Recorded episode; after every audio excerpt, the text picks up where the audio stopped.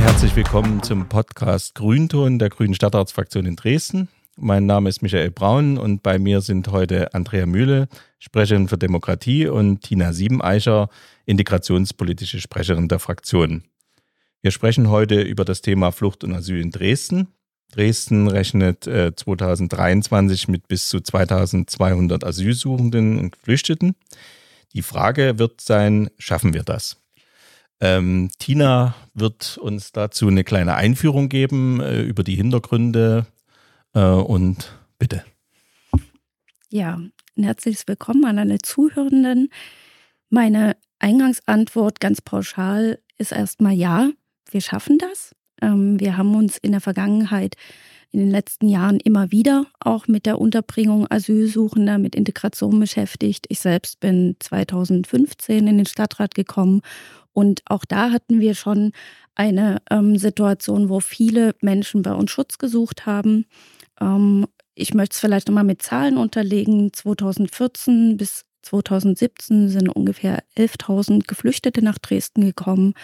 Ähm, auch da haben wir viele neue Wohnungen, Einrichtungen, Gemeinschaftsunterkünfte geschaffen. Ähm, und wir sind jetzt in einer ein bisschen anderen Situation, aber in einer ähnlich herausfordernden, dynamischen Situation. Ähm, und ich glaube, dass wir da als Stadt durchaus gute Lösungen finden werden. Und möchte an der Stelle auch nochmal sagen, wir sind auch nicht allein damit. Auch anderen Großstädten ähm, geht es ähnlich. Und vielleicht lohnt es dann auch zu schauen, wie gehen die mit der Situation um und ähm, ja, einfach Entscheidungen zu treffen, so wie es von Politik auch in einem solchen Moment erwartet wird.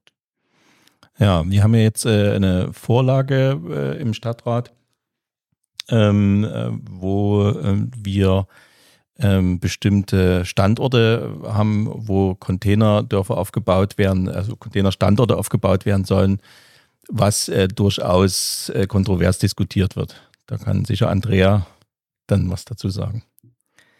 Ähm, ja, es sollen an neun Standorten, die, äh, sage ich mal, aus über 20 ausgewählt wurden, äh, solche Container, man kann wirklich nie Dörfer sagen, weil so groß sind die Standorte okay, ja nicht. das war zu groß jetzt von mir. naja, weil dieser Begriff ja sonst auch so oft verwendet wird, ähm, errichtet werden sollen. Ähm, und es gab äh, ja eine große Bürgerversammlung dazu und äh, auch jetzt noch äh, öffentliche Stadtbezirksbeiratssitzungen, wo alle Menschen die Möglichkeit haben, teilzunehmen, die Anwohnenden dort. Und ich bin selbst schon in Zweien gewesen. Es gab da teilweise ähm, sehr, sage ich mal, inhaltlich äh, konstruktive Fragen. Es gab aber auch ganz viel Ängste und ganz viel ähm, negative Ressentiments bis hin zu offenem Rassismus. Ähm, die SBRs haben sich, Stadtbezirksbeiräte haben sich unterschiedlich dazu verhalten. Ähm, und äh, wir müssen werden natürlich diese Voten dann bei unserem äh, endgültigen Beschluss im Stadtrat berücksichtigen, ähm, halten aber schon diese jetzt vorgeschlagenen Standorte für die, die jetzt halt notwendig sind. Tina hat gesagt, wie viele Menschen nach Dresden kommen. Ähm, es wurde auch oft schon gesagt äh, in der Öffentlichkeit, die Alternative zu diesen äh, Containerstandorten wären entweder Zeltstandorte, äh, größere Zeltstädte, auch in Anführungsstrichen, oder die Nutzung wieder von Turnhallen und der Messe. Ähm, und das, sage ich mal, kann überhaupt nicht das Ziel sein. Ähm, diese Containerdörfer jetzt und auch diese dezentralen Containerstandorte halten wir für notwendig. Was wir für Verbesserungen noch vorschlagen, ähm, dazu kann Tina, glaube ich, noch mal was sagen. Mhm. Ja, ich möchte ähm, vielleicht auch noch mal doch die letzten Wochen und Monate kurz zurückblicken, weil wir sind ja jetzt mit der Frage nach Wohncontainerstandorten konfrontiert, weil wir viele andere Entscheidungen schon getroffen haben. Ähm, wir haben uns vor allem seitdem ähm, der Russland den Krieg in der Ukraine angefangen hat, ähm, haben wir deutlich mehr Geflüchtete innerhalb kürzester Zeit als ähm, prognostiziert bei uns und haben ja schon über Hotelstandorte übergangsweise entschieden im Stadtrat. Wir haben ähm, zuletzt über die City-Herberge entschieden als neuen Standort hier direkt äh, in Sichtweite vom Rathaus. Wir haben aber auch geguckt, wie können wir vielleicht Gemeinschaftsunterkünfte, die wir in den letzten Jahren vom Netz genommen haben, wieder zurückholen. Und wir haben auch ganz viel im privaten Wohnungssektor dazu aufgerufen, auch Wohnungen ähm, für die Stadt nutzbar zu machen, dass wir dort Asylsuchende unterbringen können und ähm, auch unsere Sozialwohnungen ausgeschöpft. Das heißt, wir sind jetzt in der Lage, nur noch für den Moment über die Containerlösung oder die anderen Optionen, die Andrea gerade ähm, hier genannt hat, zu entscheiden. Ähm, das ist in der Tat eine angespannte Situation, aber es ist jetzt keine Lösung auf Dauer, sondern es ist eine, die vielleicht für zwei Jahren jetzt mal notwendig wird. Und ähm, da sind wir in der Tat in einer Lage, die wir uns so nicht gewünscht hätten, weil wir eben Standards in dieser Stadt aufgebaut haben. Einer dieser Standards ist zum Beispiel, dass wir im Stadtrat beschlossen haben, wir wollen zwei Drittel aller geflüchteten Menschen, die auf ihren Asylbescheid warten, in Wohnungen unterbringen, weil das einfach die beste Art ist, in der Stadt anzukommen. Es ist auch die Art zu wohnen, ähm, wo man auch Ruhe findet.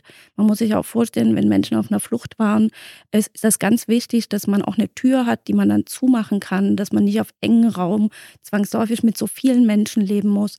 Ähm, das alles haben wir im Stadtrat beschlossen, haben wir uns Standards geschaffen und ich sage jetzt mal für mich als integrationspolitische Sprecherin, da möchte ich auch, wenn die Situation sich wieder entspannt hat, auch hin zurückfinden.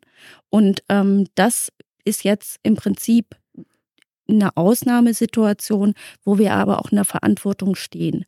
Und Stichwort Verantwortung, ähm, Unterbringung Asylsuchender ist eine kommunale Pflichtaufgabe, ähm, die da kommen wir nicht drum rum. Ich glaube aber auch, dass einhergeht mit einer ganz großen Verantwortung, in der wir auch ähm, gefordert sind als Stadt Dresden ähm, und wo wir auch einen ganz wichtigen Beitrag leisten können, eben Schutz zu gewähren für Menschen auf der Flucht. Und ich denke, das muss man beides zusammendenken, die Pflichtaufgabe mit der kommunalen Verantwortung. Hm. Ähm, Nochmal kurz zu den Wohnungen. Das heißt also, ähm, wir haben das Kontingent oder die Möglichkeit von Wohnungen ausgeschöpft. Für den Moment haben wir auf dem privaten Wohnungsmarkt und bei den Wohnungen, wo wir Belegrechte haben, also sozialen Wohnraum, haben wir im Moment keine Kapazitäten mehr. Das hat aber auch was damit zu tun, dass natürlich in unserer Stadt auch andere Menschen auf sozial geförderten Wohnraum ähm, angewiesen sind. Und ähm, wir haben ja einen Wohnungsmarkt wie in anderen großen Städten auch, der sehr angespannt ist durch steigende Mieten. Ähm, und wir haben in Dresden ja auch jetzt erst wieder ein städtisches Wohnungsunternehmen gegründet mit der WID. Ähm, andere Städte haben viel mehr eigenen sozialen ähm, Wohnraum. Und ähm, das ist in der Tat auch ein Problem, was da zugrunde liegt. Wir sind sehr viel mehr als andere Städte auf den privaten Wohnungsmarkt angewiesen weil wir nicht genügend sozialen Wohnraum haben. Ich denke, das Problem ist politisch erkannt, ähm, eben mit der Gründung der WID. Und wir kämpfen auch darum, sozialen Wohnraum ähm, wieder auszubauen für Menschen mit ähm, Behinderungen, für Menschen, die in Altersarmut leben, ähm, für Menschen, ähm, die Sozialleistungen beziehen müssen mm, und eben auch für ähm, Menschen mit Migrationshintergrund oder Fluchterfahrung. Aber das ist eine langfristige Aufgabe. Und für den Moment wird uns das ähm, nicht ausreichend helfen können. Hm. Ähm, genau, ich möchte vielleicht noch mal auf einen äh, Punkt. Ähm, wir haben jetzt eine Ausnahmesituation, die auch, die auch und vor allem dadurch begründet ist, dass wir so viele ukrainische Geflüchtete aufgenommen haben. Und mir ist es schon nochmal, glaube ich, wichtig zu betonen, oder ich persönlich würde davon ausgehen, dass wir nicht wieder zurückkommen in ähm, in geflüchteten Zahlen ähm, von vielleicht Anfang der 2000er Jahre. Also der Ukraine, der Krieg in der Ukraine ist nochmal ein extra Fall, der jetzt zu zusätzlichen Belastungen geführt hat. Aber was Menschen aus den eigentlichen Fluchtländern angeht, muss man doch realistischerweise davon ausgehen, dass wir dauerhaft äh, sozusagen mit ähnlichen Zahlen äh, konfrontiert sind und dafür als Stadt auch dauerhaft ähm, Lösungen finden müssen, die natürlich auch beinhalten, dass man, wie Tina schon gesagt hat, so schnell wie möglich die Menschen integriert und so schnell wie möglich auch an, also die notwendigen Entscheidungen trifft, dass sie äh, ihren Wohnraum selbst wählen können und so weiter. Und das sind Sachen, die können nicht alle die Kommunen selbst entscheiden. Ähm, da ist, da ist dann die gesamte kommunale Familie äh, gefordert, da Forderungen gegenüber der Landes- und der Bundesregierung anzubringen. Aber man muss, wir müssen uns doch so realistisch machen und sagen, wir werden auf langfristig hm, solche Zahlen äh, von Geflüchteten in Dresden haben und ähm, müssen darauf vorbereitet sein. Und wenn wir jetzt nicht damit anfangen, ähm, wird es in Zukunft noch schwieriger. Ich würde die Zahlen vielleicht gerne mal ein bisschen einordnen, weil man ja oft mal das Gefühl bekommen kann, oh mein Gott, jetzt kommen ja jeden Tag Hunderte von Menschen. Also wir sind eine Stadt, reichlich eine halbe Million Einwohner, ähm, also über 500.000 Menschen. Wir haben, ähm, das habe ich eingangs gesagt, 2014 bis 2017 in der ersten ähm, ich sage jetzt mal, größeren Flüchtlingssituation ungefähr 11.000 Menschen hier aufgenommen. wir haben im Vergleich dazu 2021 ähm, 930 Asylsuchende erstatt ähm, äh, aufgenommen.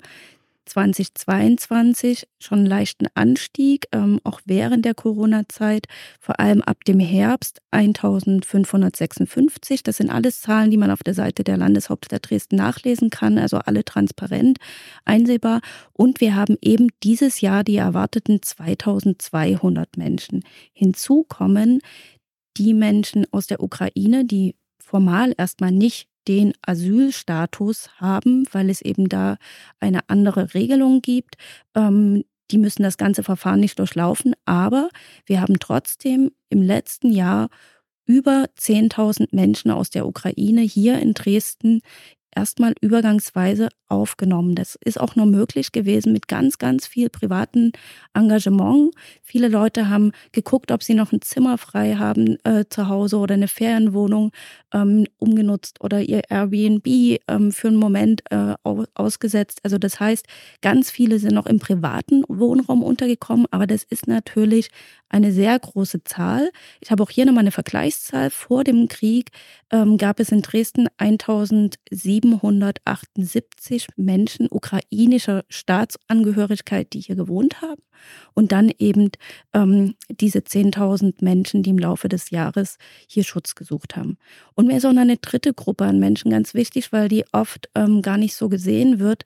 Wir haben auch noch die unbegleiteten minderjährigen Geflüchteten, die sich alleine auf die Flucht machen oder vielleicht auch von ihrer Familie auf der Flucht getrennt wurden.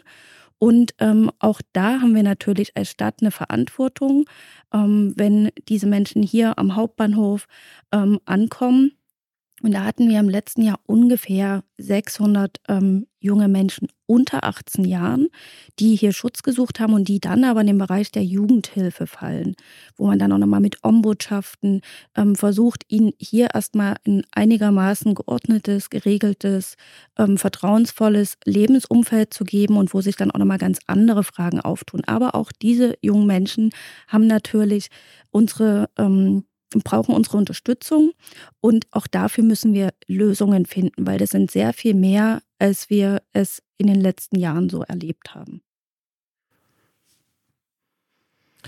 Ähm, dann kurz eine Frage, also dass äh, die niedrigeren Zahlen spielen dann, da spielt Corona eine Rolle, also das eben. Genau. Also man konnte schon sehen, dass die Corona-Pandemie ähm, auch die Fluchtrouten, ähm, ich sage jetzt mal ein Stück weit, ja, gestoppt hat. Ähm, ich finde das ein bisschen ein schwieriges Wort, wo ich sage, fällt es mir auch auf, aber die Fluchtrouten wurden einfach ähm, abgeschnitten. Das heißt nicht, dass die Menschen in den Ländern, von denen sie sich die, ähm, auf die Flucht begeben haben, dahin zurückgekehrt sind, sondern es hieß für diese Menschen ganz oft, dass sie zum Beispiel auf der Balkanroute zwei Jahre ähm, sich einfach durchschlagen mussten und gucken mussten, wie sie in der Corona-Pandemie ähm, weiter durchkommen. Und ähm, jetzt dadurch, dass natürlich nach der Corona-Pandemie viele Dinge wieder, ich sag mal, ein Stück weit mehr in die Normalität gefunden haben, sind auch diese Fluchtrouten wieder aktiver. Ähm, und es ist ein Stück weit auch ein nachholender Effekt, definitiv. Man kann jetzt noch viel darüber reden, ähm, was auch für politische Entscheidungen dann Einfluss haben. Ähm, auch äh, die Situation in der Türkei. Wir sehen auch, dass viele Geflüchtete, die ähm, erstmal in der Türkei gelebt haben, jetzt auch nach Deutschland kommen. Wir wissen, dass ein sogenannten Deal gab, ähm, auch mit Erdogan, ähm, der von den europäischen Ländern auch gewollt war, dass viele Geflüchtete überhaupt nicht Europa erreichen können, ähm, obwohl sie hier Schutz suchen wollen. Ähm, auch das sind Einflüsse. Aber ich habe mir hier auch nochmal die Länder ein bisschen genauer rausgeguckt und wir bekommen zum Beispiel, wenn wir über einen dieser Wohncontainer-Standorte reden, wir bekommen zum Beispiel auch immer noch Menschen aus Afghanistan, ähm, hier nach Dresden, die hier Schutz suchen als Ortskräfte ähm, in der sehr schwierigen Situation im Land. Auch da stehen wir in der Verantwortung. Wir haben ähm, Menschen aus dem Libanon. Wer sich damit beschäftigt, weiß, dass der Libanon auch ein sehr kleines Land ist, was während, also seit dem Syrienkrieg, ähm, vielen Geflüchteten ähm, erstmal ja, Schutz gegeben hat, aber einfach extrem viele Menschen ähm, für, die, für den kleinen Staat sozusagen beherbergt. Ähm, wir haben Libyen, wir haben Syrien weiterhin ähm, als eines der Fluchtländer, Tunesien, die Türkei habe ich schon genannt, Georgien, Venezuela. Und wenn wir da mal so ein bisschen gucken, dann sehen wir, das sind Länder, ähm, in denen zum Teil Diktaturen herrschen.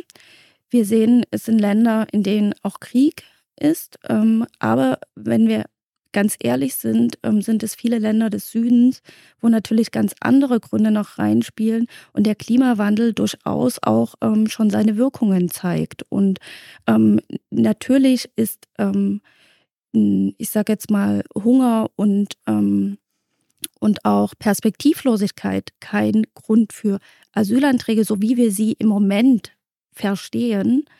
Aber wir sehen, dass auch außerhalb von Europa ganz viele neue Fluchtbewegungen aufgrund des Klimawandels de facto da sind.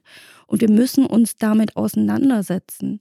Und ähm, wenn ich mich zum Beispiel im ähm, Integrationsbeirat mit Menschen unterhalte, die eben aus dem Libanon kommen, ähm, auch mit Menschen unterhalte, die aus dem Irak geflohen sind, die sagen, es sind eigentlich landwirtschaftlich geprägte Länder, die aber in der Klimakrise ähm, überhaupt nicht mehr dem gewachsen sind, weder sich selber zu ernähren noch auf dem Land überhaupt ähm, gut äh, leben und überleben zu können.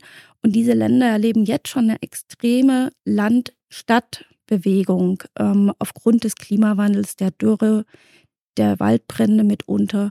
Also das sind alles Dinge, ähm, wo wir sagen, ja, wir entscheiden hier über Wohncontainerstandorte, aber eigentlich kommt die große Veränderung der Welt dann auch in so einer Frage bei uns in Dresden zusammen wie in anderen Städten auch. Hm. Genau, also was äh, jetzt gerade, glaube ich, aus den Erzählungen von Tina deutlich wurde, die Menschen, die hierher kommen, kommen nicht, wie man so manchmal gesagt wird, von einer Reise, sondern die kommen wirklich schon von einem extrem langen, beschwerlichen, lebensgefährlichen Weg. Viele Menschen überleben den auch nicht. Und wir haben dann wirklich die Verantwortung, wir haben die Möglichkeit, aber auch die Verantwortung, sie hier aufzunehmen und das möglichst menschenwürdig. Ähm, und dafür sind die Minimallösungen halt jetzt die Containerstandorte. Und noch dazu liegen ja auch viele der Fluchtgründe ähm, auch in unserer Verantwortung. Also schon da können wir nicht sagen, nein, wir, wir können das jetzt als Dresden nicht mehr. Unser Einfluss ist nicht so groß.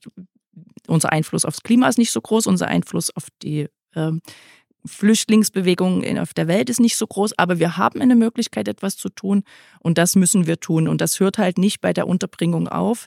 Ähm, das hat Tina auch gesagt, sondern mit dieser Pflichtaufgabe, sondern geht dann halt weiter damit, wie viel geben wir für äh, Migrationssozialarbeit aus, wie viel tun wir für die Stadtteile, wo die Menschen ankommen, auch für die Menschen, die schon dort leben, weil es da natürlich ähm, berechtigte Befürchtungen auch gibt, wenn so mal drei der jetzt ähm, äh, zur in Frage stehenden Standorte drei große, also mit jeweils bis zu 150 Menschen in einen Stadtteil kommen, der schon, äh, wo schon viele Menschen jetzt in Belegwohnungen wohnen, der auch schon Übergangswohnheime hat, wo schon Hotels belegt sind. Also ich meine jetzt Prolis, äh, Leuben, ähm, und so weiter, so diese Stadtteile und wo auch viele Menschen leben mit deutschem Pass, die ähm, genauso Unterstützung äh, brauchen und auch auf sozialen Wohnraum und so weiter angewiesen sind. Das ist eine große Aufgabe, ähm, aber es, wir, wir, haben keine Wahl, uns der zu stellen und ich denke auch, dass ähm, Dresden so wie Tina das auch gesagt hat, in den letzten Jahren da wirklich viel gelernt hat ähm, und auch aus der ähm, aus der Zeit nach 2015 wir auch gesehen haben, erstens, dass es ehrenamtliches Engagement gibt, was auch unbedingt gefördert werden muss. Und das bin ich mir sicher, gibt es auch immer noch in Proles, gibt es auch immer noch in, in, sagen wir, in schwierigeren Stadtteilen. Ähm, und dass die Übergangswohnheime, die jetzt schon bestehen, wo es am Anfang auch ähm, Bedenken gab der Anwohnenden, dass die funktionieren, dass die quasi in den Stadtteilen äh, gar nicht mehr als irgendwie etwas anderes sichtbar ist. Und ich denke, da sollten wir dann auch mal wieder hinkommen. Das ist mit Containerstandorten natürlich schwieriger. Ähm, aber das ist ja auch jetzt nur eine zeitweise Lösung. Aber die Menschen können dort ankommen und können auch äh, dort leben. Ja. Hm. Mhm. Kurze Frage noch dazwischen. Also wir als Fraktion stimmen quasi dem Plan zu, äh, diese Containerstandorte dort zu errichten, so wie es vorgesehen ist? Also wir haben uns in der Fraktion schon darüber ausgetauscht und wir halten es für notwendig, auf jeden Fall jetzt dieser Vorlage zuzustimmen. Ähm, Im Mai wird die Abstimmung im Stadtrat sein. Aber wir schauen jetzt natürlich schon, gibt es noch ganz konkrete Anregungen und Verbesserungen, die möglich sind. Ähm, mit Blick eben auf Standards und auch mit Blick äh, auf die Dinge, die den Stadtteilen, den Stadtbezirken wichtig sind. Und ähm, ich möchte vielleicht auch noch mal so ein bisschen aus dem Krisenmodus heraus ähm, Mut machen, ähm, dass es, äh, dass wir für die Zukunft auch einfach lernen können und lernen sollten. Denn ähm, wenn man Migration, Zuwanderung, Fluchtbewegung, wenn man sich das ehrlich anschaut und wie man auch politisch in den letzten Jahren auch in Deutschland damit umgegangen ist, ähm, ich glaube, dann müssen wir einfach noch mehr annehmen und wirklich realisieren, dass das eben eine Realität im 21. Jahrhundert ist. Im Übrigen auch in anderen Jahrhunderten war Flucht und ähm, war Migration immer auch etwas, was ähm, Gesellschaften geprägt hat. Ähm, nichts ist statisch, aber ähm, wir müssen natürlich auch den politischen Rahmen dafür setzen. Und was bis jetzt wirklich aus meiner Sicht äh, viel zu wenig der Fall ist, ähm, das ist, dass wir mit Blick auf die Zukunft auch Standby-Kapazitäten schaffen können, dass wir als Stadt auch, auch von den Finanzierungsmöglichkeiten, die wir haben, dass wir dahin unterstützt werden, zum Beispiel mal ähm, 500 Plätze zu schaffen, die wir dann, wenn wir sie brauchen, nutzen können und in der Zeit, wo wir sie eben nicht zur Unterbringung Geflüchteter brauchen, auch so umnutzen können, zum Beispiel für Verwaltung oder für andere, ähm, ähm, ich sage jetzt mal, Bedarfe in der Stadt, ähm, dass wir die Räume dann anderweitig nutzen können, aber dass wir überhaupt einen Puffer schaffen können. Und das ist, glaube ich, auch der Ruf, der jetzt von vielen Kommunen ausgeht, auch Richtung Bundesregierung. Ähm, wir müssen jetzt gemeinsam den den Schritt weitergehen und uns dieser Grundfrage stellen, wie wollen wir eine soziale ähm, Geflüchtetenpolitik in den nächsten Jahren miteinander gestalten. Ähm, und dazu gehört für mich auch, dass wir uns eben nicht nur mit der Unterbringungsfrage beschäftigen, sondern auch mit der Integrationsfrage. Und wenn wir da ganz ehrlich sind, viele Dinge, die ähm, zur Integration gehören, ich sage jetzt mal, ähm, ein Kita-Platz, ein Schulplatz, eine Vermittlung in guter Arbeit, den Anschluss an Freizeitmöglichkeiten, ähm, die ich sag mal, das Teilhaben an der Gesellschaft, die Förderung von Migrantenvereinen, von Selbstorganisation, zivilgesellschaftliches Engagement. Das ist ein ganz, ganz bunter Blumenstrauß. Das sind aber alles Dinge, die jede Kommune sozusagen für sich je nach ihren Fähigkeiten und nach dem politischen Willen gestalten kann. Auch da würde ich mir wünschen, dass Integration, auch soziale Integration, viel mehr ähm, politisch eingefordert wird. Und dass es zum Beispiel eine ähm, Pflichtaufgabe wird, dass wir auch Flüchtlingssozialarbeit ähm, vor Ort sicherstellen, weil das eben neben dem Wohnen das Ankommen in der Stadt, in dem Ort, wo man erstmal ist, bis man seinen Asylbescheid bekommt, ähm, ganz, ganz ähm, stark ähm, erleichtert und deswegen auch notwendig ist. Und wir als Stadt, wir werden zwar von dem Land unterstützt, wenn wir Flüchtlingssozialarbeit anbieten, aber ähm, wir gehen da weit über das hinaus, was wir an Geld vom Land bekommen. Und ich glaube, da muss man einfach nochmal sagen, ähm, wenn wir an einer gelingenden Integration wirklich ähm, als Deutschland interessiert sind, als Freistaat Sachsen, dann müssen wir das als eine selbstverständliche Aufgabe begreifen und dann auch in einem Landesgesetz ähm, so verankern. Da gibt es gerade Diskussionen ähm, Richtung Integrations- und Teilhabegesetz ähm, auf der Landesebene. Ähm, ich als Kommunalpolitikerin wünsche mir das sehr, dass wir dort die entsprechende Klarheit bekommen, dass wir vom Land unterstützt werden, aber auch als Stadt schwarz auf weiß haben, das wird als ein Teil, ein wichtiger Teil ähm, der Begleitung von Geflüchteten verstanden. Hm. Genau, das, ähm, das, ich glaube, dass ähm, diese Entscheidung dazu, also es ist wichtig, dass das Land und der Bund unterstützt und auch ein Integrations- und Teilhabegesetz, aber die politische Entscheidung dazu, ähm, ist Dresden wirklich so weltoffen, wie es ja gern sein möchte, auch als IT, als Wissenschafts-, als äh, Industriestandort? Oder schotten wir uns, was Geflüchtete angeht, doch ab?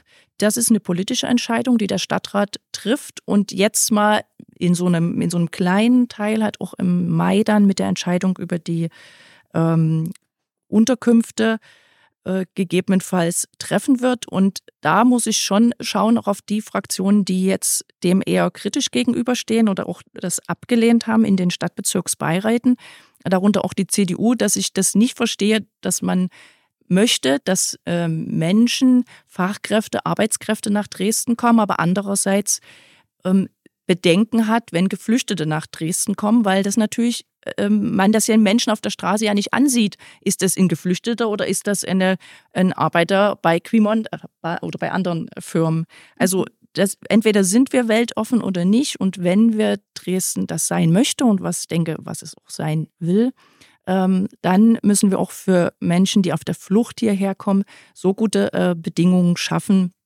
dass auch die Integration in den Arbeitsmarkt und die Gesellschaft gelingt. Und ich hatte da auch jetzt ähm, eine Zahl, die mich auch, die, die Chris Kaufmann jetzt oft schon gesagt hat, dass über 3000 Menschen, die ähm, im Kontext von Flucht und Asyl zu uns gekommen sind, inzwischen hier sozialversicherungspflichtig arbeiten. Also das ist durchaus eine, eine Zahl, äh, die bedeutsam ist und die auch eine Chance ist für Dresden.